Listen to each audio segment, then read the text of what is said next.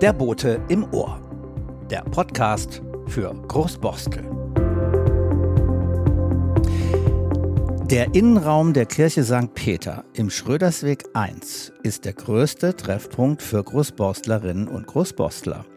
Und das ganz gleich, ob die Mitglieder der evangelisch-lutherischen Gemeinde sind oder auch nicht. Denn neben dem christlichen Gemeindeleben findet in der Kirche allerlei zutiefst Weltliches statt. Musik- und Chorkonzerte, Veranstaltungen der Stadtteilinitiativen, Vereine und des Bezirksamts. Begegnung ermöglichen, das gehört zum Konzept von St. Peter. Auch und gerade in Zeiten, in denen die Relevanz von Kirche schon lange nicht mehr selbstverständlich ist. In diesem Podcast sind unsere Gäste Pastor Jens-Uwe Jürgensen und der Vorstand des Kirchengemeinderats Professor Dr. Hans-Wilhelm Pau, kurz Harvey Pau genannt. Wir haben uns in diesem Podcast übrigens geduzt, weil wir uns schon länger kennen. Bei einem Rundgang über das Kirchengelände und einer Besichtigung des Kirchenraums haben wir uns unter anderem über unterschätzte Architektur und einen beschädigten Turm, über soziales Engagement und Jugendarbeit, über einen uralten Baum und neue Wege der Gemeinden unterhalten. Und als Zugabe dieser Ausgabe des Boten im Ohr gibt's noch ein besonderes Märchen zu hören. Nicht nur für Kinder. So, ich stehe jetzt mit dem Pastor und dem Vorsitzenden des Gemeinderats äh, vor der großen Eiche. Wir sind schon auf dem Gelände. Ja, es ist tatsächlich die älteste äh, Eiche, nicht nur, sondern der älteste Baum hier im Stadtteil. Soweit ich weiß, deutlich über 250 Jahre alt. Diese alte, schräge Eiche, die, glaube ich, fast jedes Kind hier kennt. Viele Kinder versuchen ja auch raufzuklettern, so weit, bis sie dann doch zu schräg wird. Ist Teil einer alten Ackereinfassung. Also das, was man jetzt nicht sehen kann, aber hören, hören kann, kann man es auch nicht. Es ist eine Linie äh, mit alten Eichen, die weiteren sind auch über 200 mhm. Jahre alt. Äh, und es ist Teil einer alten Ackereinfassung gewesen. Lang, lange eben ist es her. Ne? Ja. Wunderschöner Baum. Also ja. ähm, wer es noch nicht gesehen hat, ja. gerne angucken. Und nicht nur, ein äh, nicht nur ein wunderschöner Baum, sondern auch eine Heimat für manche Tiere. Ja. Und äh, so ist es tatsächlich, dass in den letzten Jahren hier regelmäßig eine Spechtfamilie gebrütet hat und auch reichlich Junge nachgezogen hat. Und man hört den schallenden Ruf der Spechte, die hört man immer im Gemeindehaus und das ist irgendwas ganz besonders Schönes. Ja, stimmt. Sieht sie dann in dem Loch da oben verschwinden bzw. rausgucken? Also irgendwas, was hier sozusagen zur St. Peter-Familie dazugehört.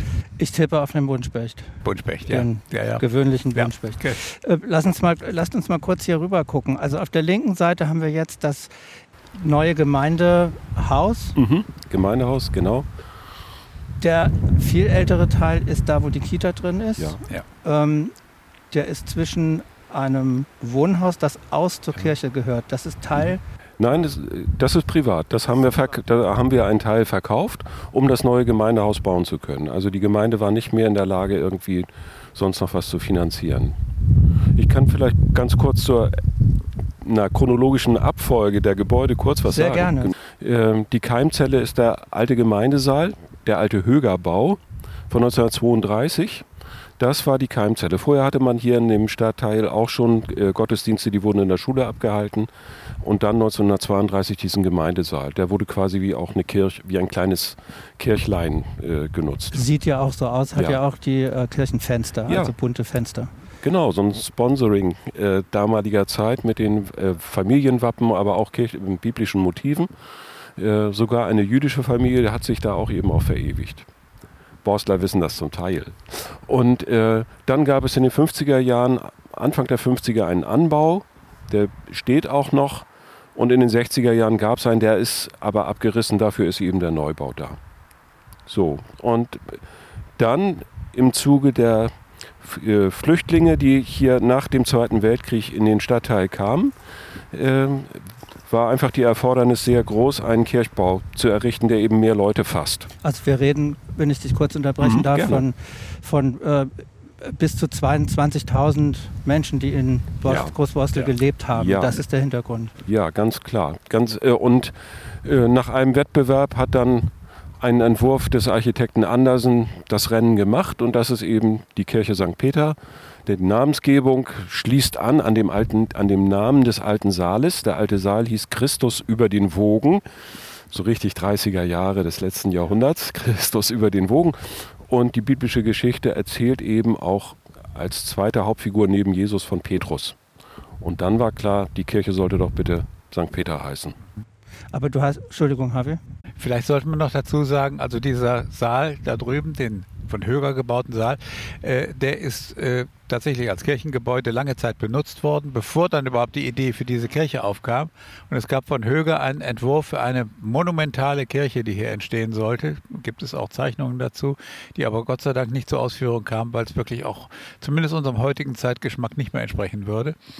Aber dann kam Gott sei Dank, dann kam unsere heutige Kirche mit dem modernen und luftigen Bau dann eben von Andersen. Das heißt, das ist kein Fritz-Höger-Entwurf, die Nein. Kirche. Nein. Nein. Das ist, das ist von einem sehr bedeutenden äh, norddeutschen äh, Kirchenarchitekten, der viele andere Gebäude ähm, äh, äh, gebaut hat, viele andere, du weißt es genauer, welche alle das ja, sind. bis rauf nach Flensburg oder Kiel, Molfsee, in der Nähe von Molfsee. Genau. Und äh, wir sind immer stolz drauf, dass bei Wikipedia steht, dass diese Kirche der schönste und vollendetste Bau von Andersen geworden ist. Ja. Darauf sind wir sehr stolz. Da ist was dran. Wir gehen ja gleich rein. Wenn wir uns rechts rumdrehen, wir gehen mal direkt darauf zu. Der Turm ist ja getrennt vom Hauptgebäude. Ich weiß nicht, ob man das so, Mhm. so sagt, aber der steht alleine. Oben sind Glocken, die am Anfang nicht drin waren. Da waren vorher aus einer Bochumer Schmiede, glaube ich, viel größere Glocken drin. Die haben das, den Turm aber schon damals ziemlich beschädigt. Jetzt sind kleinere drin, aber trotzdem ist der Turm beschädigt. Erzählt mal bitte, was der, wie der Zustand ist. Die Statik ist in Ordnung. Das ist schon mal für mich das Wichtigste. Sonst würden wir auch hier nicht läuten. Äh, aber die Ornamentik, also die, diese Wabenmuster aus Beton, die machen uns große Sorgen. Die sind mit Stahlteilen vernadelt in, das, äh, in den Turm hinein. Und wenn der Beton mit der Zeit eben doch Sauerstoff reinlässt zu dem Metall, naja, Mhm. dann rostet es schlichtweg. Und das haben ganz viele Gebäude dieses Problem der Gebäude der 60er Jahre. Also wir sind jetzt hier, Baujahr ist 59, aber es ist ja ähnlich. Und äh, ja, das schafft eben Probleme, sodass diese Ornamentik äh, sich lösen könnte. Teile haben sich auch mal gelöst, wir haben aber auch nachgeholfen, wie beim Zahnarzt, wenn mal geprüft Ja. wird, ob, ob alles noch stimmt. Und ähm, ja, seitdem, Havi, da kannst du noch mehr sagen. Ja, es ist richtig, dass auch damals bei den ersten Glocken, was vorhin erwähnt wurde, dass da Risse entstanden sind. Diese Risse sind aber fachgerecht ähm, verkittet worden oder, oder äh, versorgt worden, sodass also die Statik des, des Turms nicht gelitten hat. Der Turm wird nicht zusammenfallen, aber die Ornamente vorne, die können runterfallen, äh, noch nicht mal die großen Teile, sondern eher die kleinen Teile. Es kann also vom Turm runterbröseln. Und äh, weil tatsächlich nicht das Geld da ist, um diesen Turm denkmalschutzgerecht wieder aufzubereiten, haben wir jetzt diesen Bauzaun um den Turm gestellt, damit auch kleine Brösel, die oben herunterfallen, äh, keinen Menschen verletzen. Und diesen Bauzaun, dieser Bauzaun ist in der Zwischenzeit zu einem Dauerzaun geworden.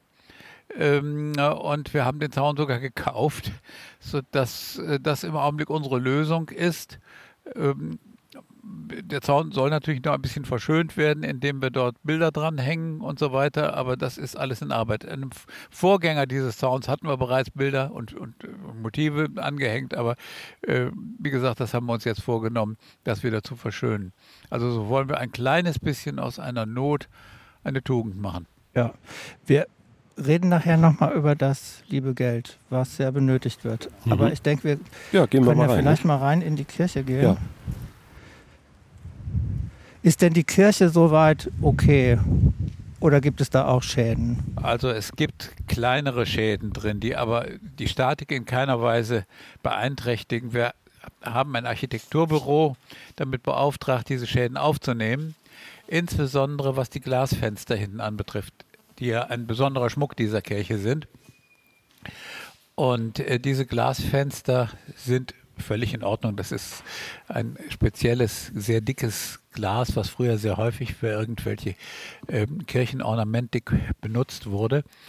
Ähm, Allerdings ist es so, dass zwischen diesen äh, Glaselementen an einigen Stellen äh, bei Starkregen ein bisschen oder bei Sturm drauf ein bisschen Wasser durchkommen kann, sodass auch außen dann auch äh, kleine Betonbröcke weggeplatzt sind, sodass auf die Dauer muss an den Fenstern etwas geschehen.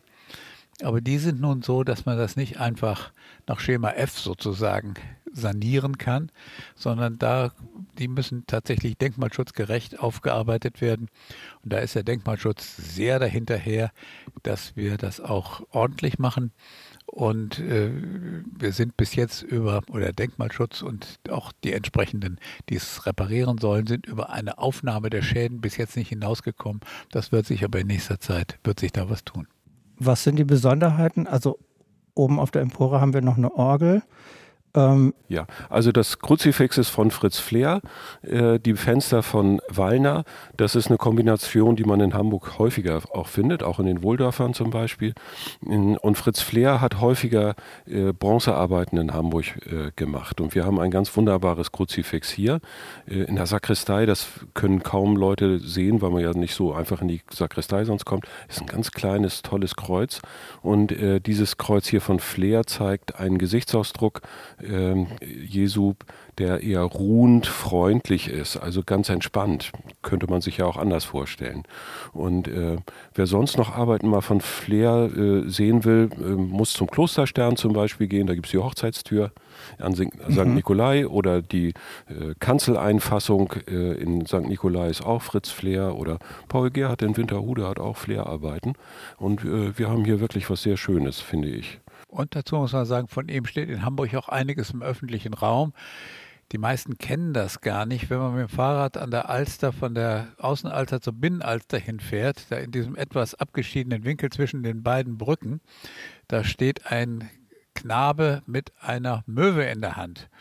Äh, ein an sich sehr bedeutendes Werk, was aber leider, weil an der Stelle so viel, naja, auch Unrat rumliegt und Vandalismus getrieben wird, stark ver unreinigt ist, aber es ist ein sehr, sehr schönes Werk auch. Also Fritz Flair ist im Hamburger Stadtgebiet durchaus häufig ähm, präsent. Also ja. Mir fällt noch was äh, ein zu, zu den Kirchenfenstern.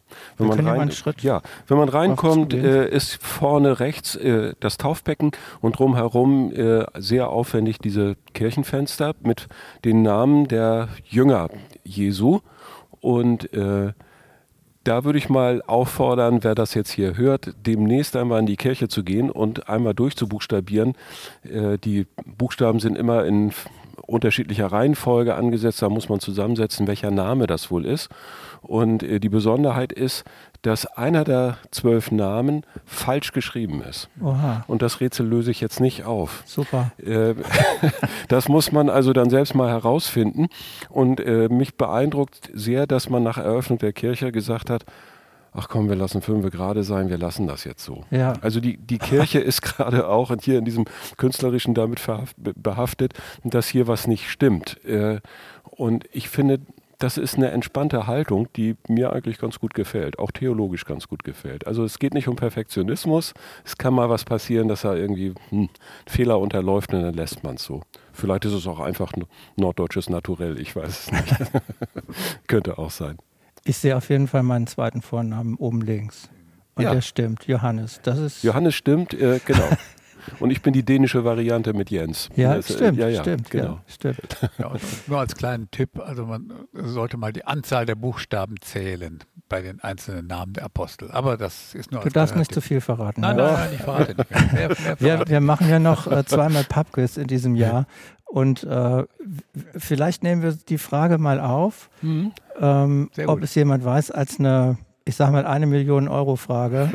Also wer es jetzt hört, der hat natürlich eine Chance, sich das tatsächlich ja. anzugucken. Sehr schön. Diese wunderschöne Orgel da oben, ähm, gibt, gibt es viele Orgelkonzerte? Es gibt, das weiß ich, äh, gibt es feste Zeiten, wo man Orgel hier hören kann? Nein, das nicht.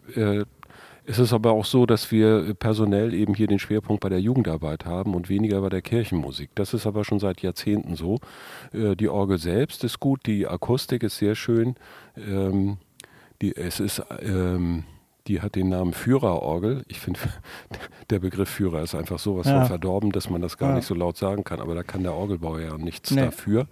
Und die haben wir sehr schön gepflegt. Grundrenovierung ist vor na, 15 Jahren in etwa gewesen.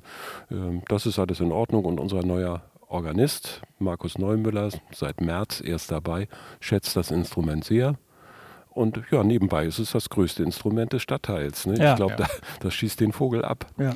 Ganz bestimmt. Und wir hatten in der Vergangenheit schon mal Konzerte hier, wo auch Wunschkonzerte stattfanden. Also wo ein Organist äh, dann äh, Wünsche angenommen hat und auf der Orgel alles Mögliche gespielt hat.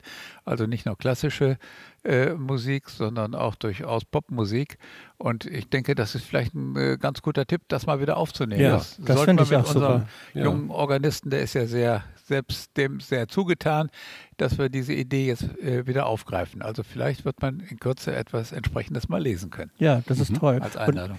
Und, und wenn ich mich, wenn wir jetzt so drauf gucken, wir haben uns umgedreht, sieht man ja wieder auf der rechten und auf der linken Seite äh, wunderschöne Fenster. Also diese Kirche hat was, würde ich mal sagen. Auch mal abgesehen von der wunderschönen Holzdecke. Ist, ich finde, sie ist unterschätzt, vielleicht sogar ein wenig. Das denke ich auch. Sie hat eine, wirklich eine tolle Eleganz. Die großen Fenster, sind alles florale Muster, die so an paradiesische Zeiten erinnern oder ich weiß nicht, da kann jeder sich selbst noch was vor, so Schlingpflanzen. Und äh, interessant finde ich bei der Konstruktion ist, dass der First in der Mitte immer dieselbe Höhe hat, von der Orgel bis, bis, zur, äh, bis zum Altar aber die Seitenwände fallen eben ab. Dadurch hat man das Gefühl, der Bau steige auf, tut er aber gar nicht. Er ist in der Mitte immer gleich hoch. Ja, es ist wirklich also, wie eine optische und, Täuschung. Ja, ja, und dadurch wirkt es, naja, und diese, die Holzdecke ist eben auch schön, eigentlich auch wie ein umgedrehtes Kirchenschiff oder so. Also, die oder, Lampen gefallen mir übrigens auch. Die sind von Lampenprediger. Die sind wirklich von der Stange mal gekauft. Wirklich, ja. ja. der Name äh, war wahrscheinlich passend.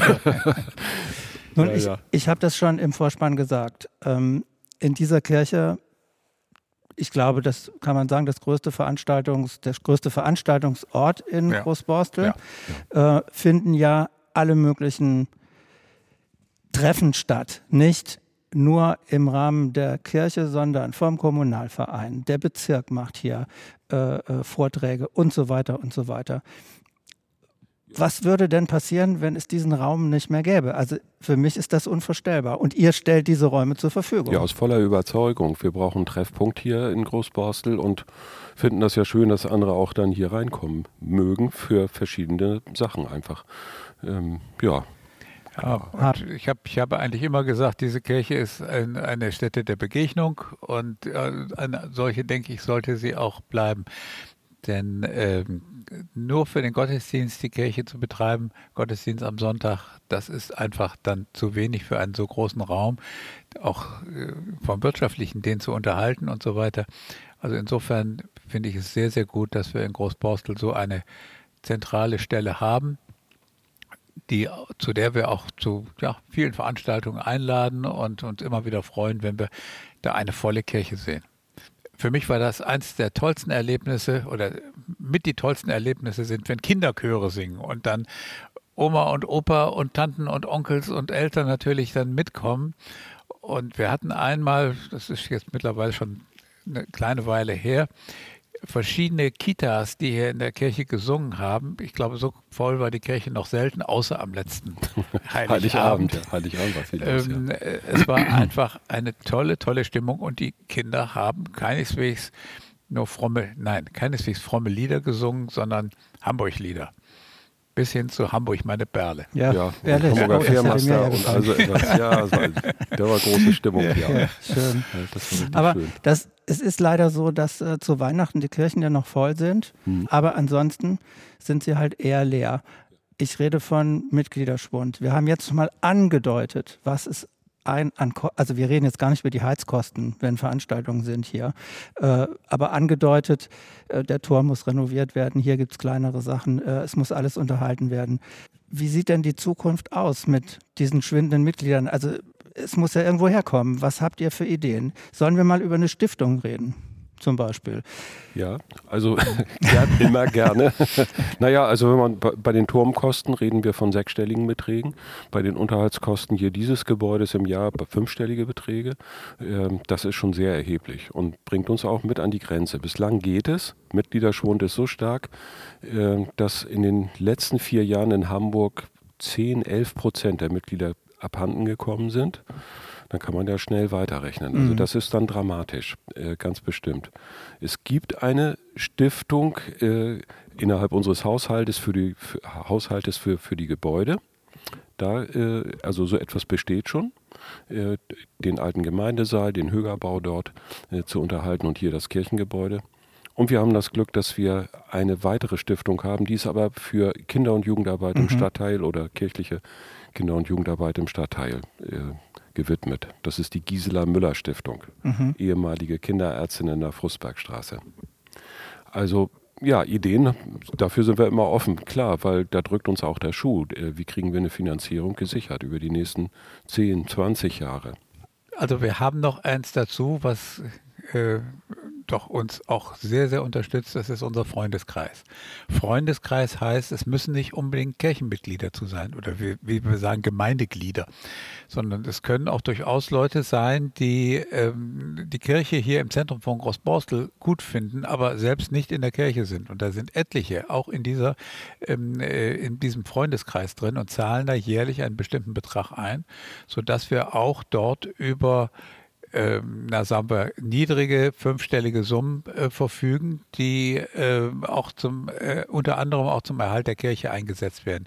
Da kann man dann bestimmen, wenn man in den Freundeskreis reingeht, wofür dann die dort gespendeten Mittel verwendet werden sollen. Beispielsweise für die Kita, für die Jugendarbeit, für Seniorenarbeit, ähm, für die allgemeine diakonische Arbeit hier im Stadtteil, aber auch natürlich für den Erhalt der Kirchengebäude das äh, ist etwas, was sicher besteht und wo wir auch ähm, großen Nutzen davon haben.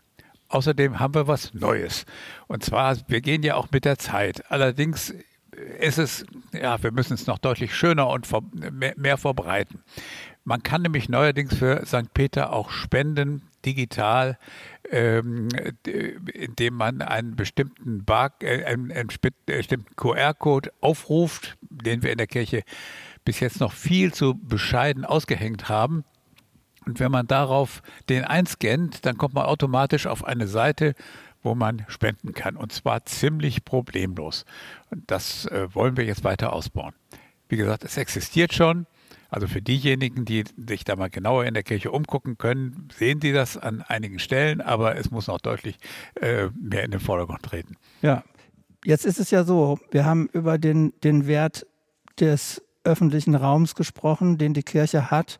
Ähm, natürlich gibt es christliche Veranstaltungen für Christen in Großborstel und Umgebung. Äh, ich sage es deswegen, weil wir ja, wenn wir über Stiftungen reden oder mögliche Aktionen, Geld äh, zu generieren für Sachen, will der Spender und die Spenderin einen Gegenwert. Und ihr habt ja noch viel mehr zu bieten. Es gibt eine Kita zum Beispiel und lasst uns doch mal über die Jugendarbeit reden. Mhm. Ja, in der Jugendarbeit äh, kommen für die vier Gemeinden, die hier zusammenarbeiten, der Alsterbund, äh, kommen hier die Jugendlichen zusammen. Es gibt äh, einen organisierenden Ausschuss erstmal dafür. Es gibt die Freizeiten im Sommer.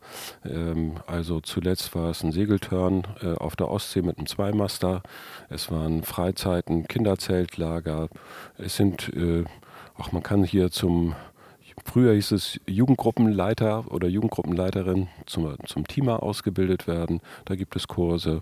Ähm, ja, Freizeitgestaltung, miteinander was machen. Also es bildet ein bisschen das ab, was es auch in anderen Bereichen der Gemeinde gibt. Es geht immer um Gemeinschaft mhm. und miteinander äh, Dinge in, in, Gang setzen. Ja. ja. In Kooperation jetzt auch ähm, neu seit, na, so neu, jetzt im dritten Jahr sind wir mit dem freiwilligen ökologischen Jahr auch dabei. Genau. Ähm, das ist natürlich nochmal wieder eine schöne Akzentuierung, dass wir ähm, als eine Gemeinde, die öko-fair äh, sich versteht, äh, ebenso eine Stelle hier eben auch zusammen mit der Stadt bereithält. Das ist ganz wichtig. Ja, das ist das für, für Jugendliche einfach hier. Jens, Jens Friedrich. Ja. Unser Diakon ist für Jugendarbeit. Diakon der für die Jugendarbeit. Der Dienstälteste mittlerweile, ja. seit 99 dabei. Ja. Und wir haben oben einen Raum, nicht? Ein, ein äh, Raum, ja, für, die, Raum. Für, die, für, die, Jugendarbeit. Habt ihr, ja. Mit, mit einem Billardtisch und, ja, und so weiter. Ich, war beim Plätzchenbacken. Ah, ja. Dabei. okay, ja, ja. Es gibt ja vielfältige Aktivitäten. Ja, wie, viel, wie viele Ehrenamtliche gibt es denn? Oh, das würde ich sagen, na, nun muss man genau definieren, wer ist ehrenamtlich, wo fängt es an, wo hört es auf. Also sind Chormitglieder schon Ehrenamtliche, die, ja, tun sie ja, sie verschönern die Gottesdienste. Dann kommen wir insgesamt auf ach, bestimmt über 100, 120 in etwa. Äh, wenn wir einladen, wir wollen auch wieder im Mai ist es jetzt, wollen wir ein kleines Fest mal machen und alle mal wieder zusammentrommeln und äh, ja, das Gläschen in die Hand nehmen und dann mal miteinander wieder feiern, damit man sich auch untereinander sieht. Ne? Jeder und jeder ist ja so für einen bestimmten Bereich äh, und man sieht man die anderen nicht. Außer bei uns Martinsmarkt, äh, der ist ja nun auch größer und größer geworden mit dem Laternenumzug und ja, ins Neubaugebiet ja. und so, all diese Sachen. Weihnachten jetzt eben ist auch noch, aber Stadtteilfest. Stadtteilfest, Stadtteilfest ja, es gibt ja eine Menge ja, äh, Feste auch, wo ihr beteiligt seid. Mhm. Welche Hoffnung gibt es denn äh, in Richtung Mitgliederzuwachs Richtung Tabenbecker Ufer und Petersen Park. Also ich sehe das so, dass durchaus ein Interesse besteht, insbesondere drüben auf der anderen Seite der Tappenbeck, also Tappenbecker Ufer. Da gibt es jede Menge junge Familien, die, ähm, was, ich, was ich ganz, ganz toll finde, äh, eine Initiative drüben gebildet haben, äh, einen Kinderchor zu gründen. Und dieser Kinderchor hatte keine, sozusagen keine räumliche Heimat. Da wurden wir gefragt, ob wir nicht Räume zur Verfügung stellen könnten. Und seit dieser Zeit äh, ist dieser Kirchenchor, der probt bei uns in dem Gemeindesaal äh, und wird reichlich frequentiert. Da ist also wirklich, da kommen viele, viele Kinder hin. Und ähm, äh, da die Chorleiterin jetzt äh, wegzieht und irgendwo anders ihren äh, Lebensmittelpunkt hat, äh, hat sich eine, eine neue Chorleitung herausgebildet, die eben auch unserer Gemeinde sehr nahe steht, sodass ähm, die Kinder weiter bei uns hier proben können und sollen. Äh, und wir versuchen ihnen auch hier in der Kirche eine Heimat zu bieten. Mhm, das, das heißt also nicht, dass alle sofort einkassiert werden, sozusagen, aber genau. Und es sind nicht nur 20 Kinder oder so, es sind über 50. Und das ist eine ganze Menge Woche für Woche. Ja, das, äh, ja das, da merkt man wirklich, dass der Stadtteil hier auch jünger und jünger wird. Das ja. ist ja auch wirklich wunderbar. Ja. Äh, natürlich äh, haben alle Gemeinden in Hamburg haben über diese in der letzten Zeit, über die letzten fünf Jahre da etwa 10 Prozent verloren, aber wir sind in etwa gleich geblieben, dadurch, dass äh, das Tabenbecker Ufer dazugekommen ist. Und der Petersenpark, der wird sicherlich das bringt ja nicht unmittelbar, ist nicht eins zu eins umrechenbar in, in Gemeindeglieder, aber zumindest ist dadurch bei uns ein bisschen diese Negativentwicklung, sagen wir mal, verzögert. Verzögert ist sie, ja, ja das denke ich auch. Es ist ein gutes Beispiel, finde ich, äh, als Kirche äh, für einen Mittelpunkt in der Gemeinde mit vielen Aktivitäten ja. nach also ich finde, man kann nach wie vor dafür werben. Für eine Ortsgemeinde äh, so viele Aktivitäten hier in Hamburg hat man so, dass man quer durch die Stadt irgendwo hinfahren muss und wir sind einfach vor Ort. Und äh, finde ich, wir haben schöne Angebote und das kann man auch nutzen. Also äh, umtriebig sind viele, viele Leute, aber man kann doch vor Ort hier direkt was schon was finden. Oder selbst eine Initiative gründen. Äh, wir sind hier im Gemeinderat immer offen auch äh, für neue Ideen äh, und haben hier Räumlichkeiten dann zur Verfügung. Ne?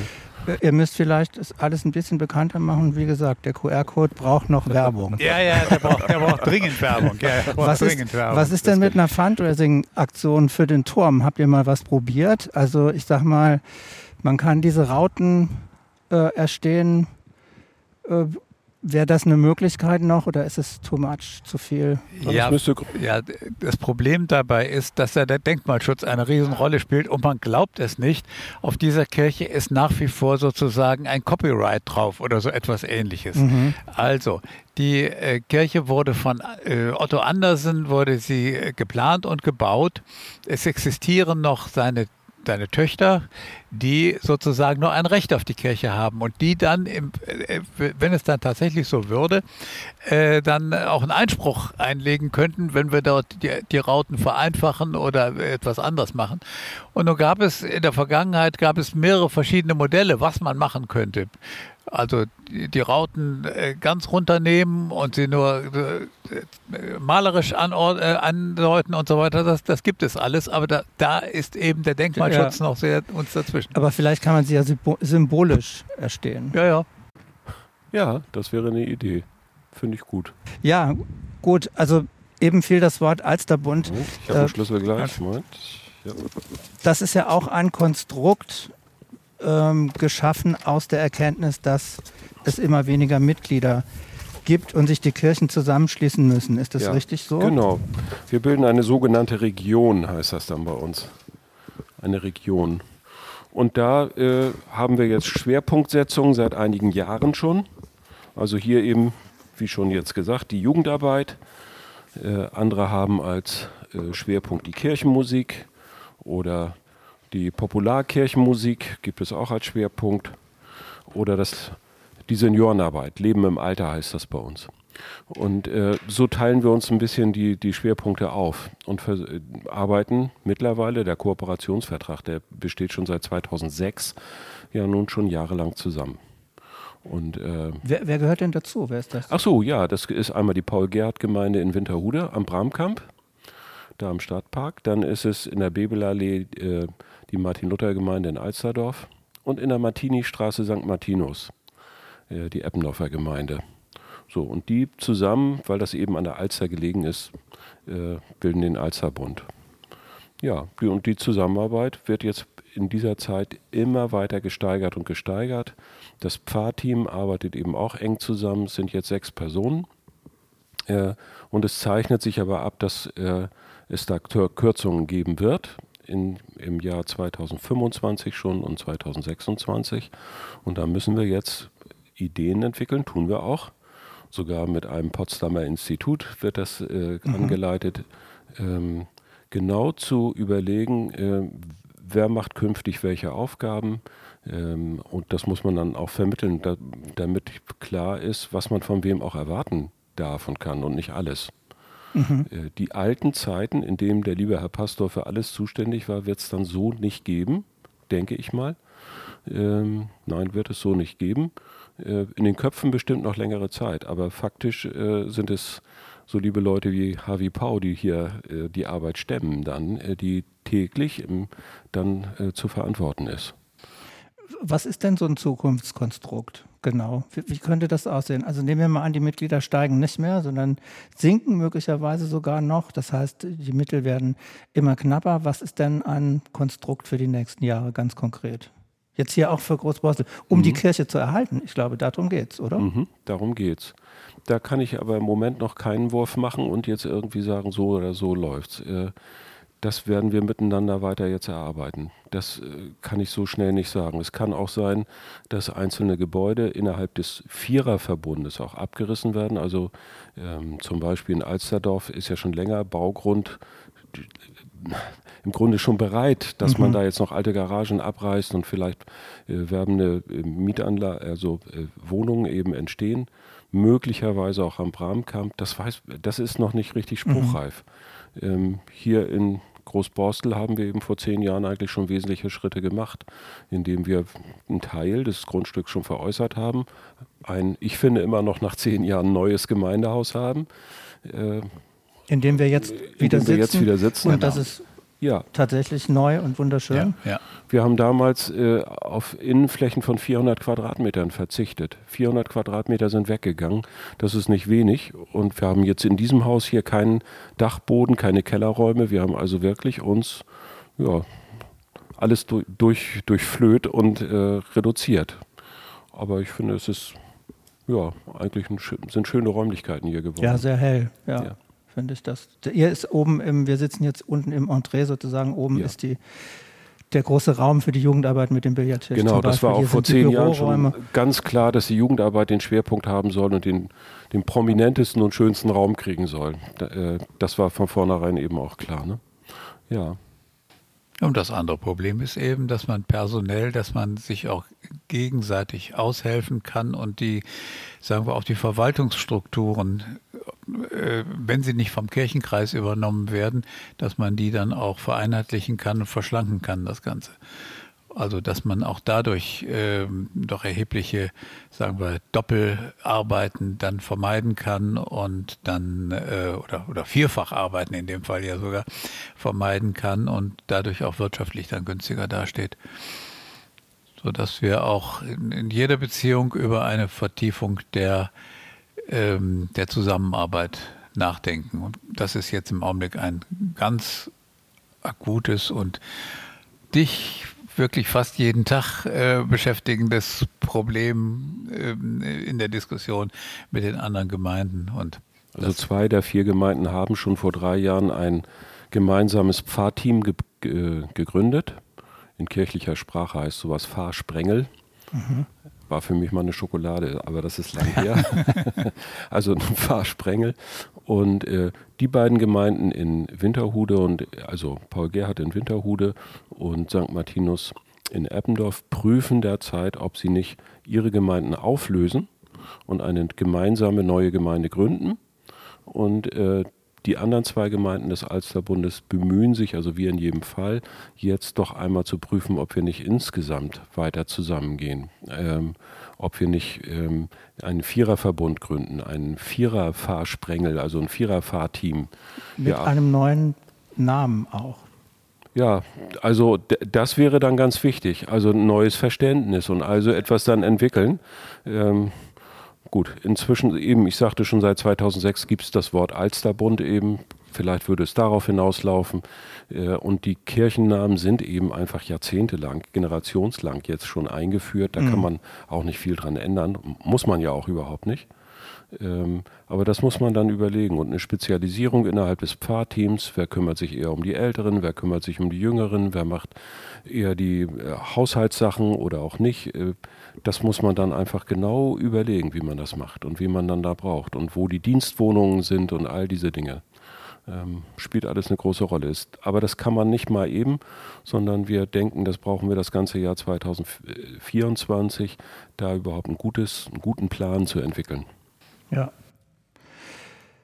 Zum Schluss, also wir hatten ja schon darüber gesprochen, dass die Mitglieder schwinden.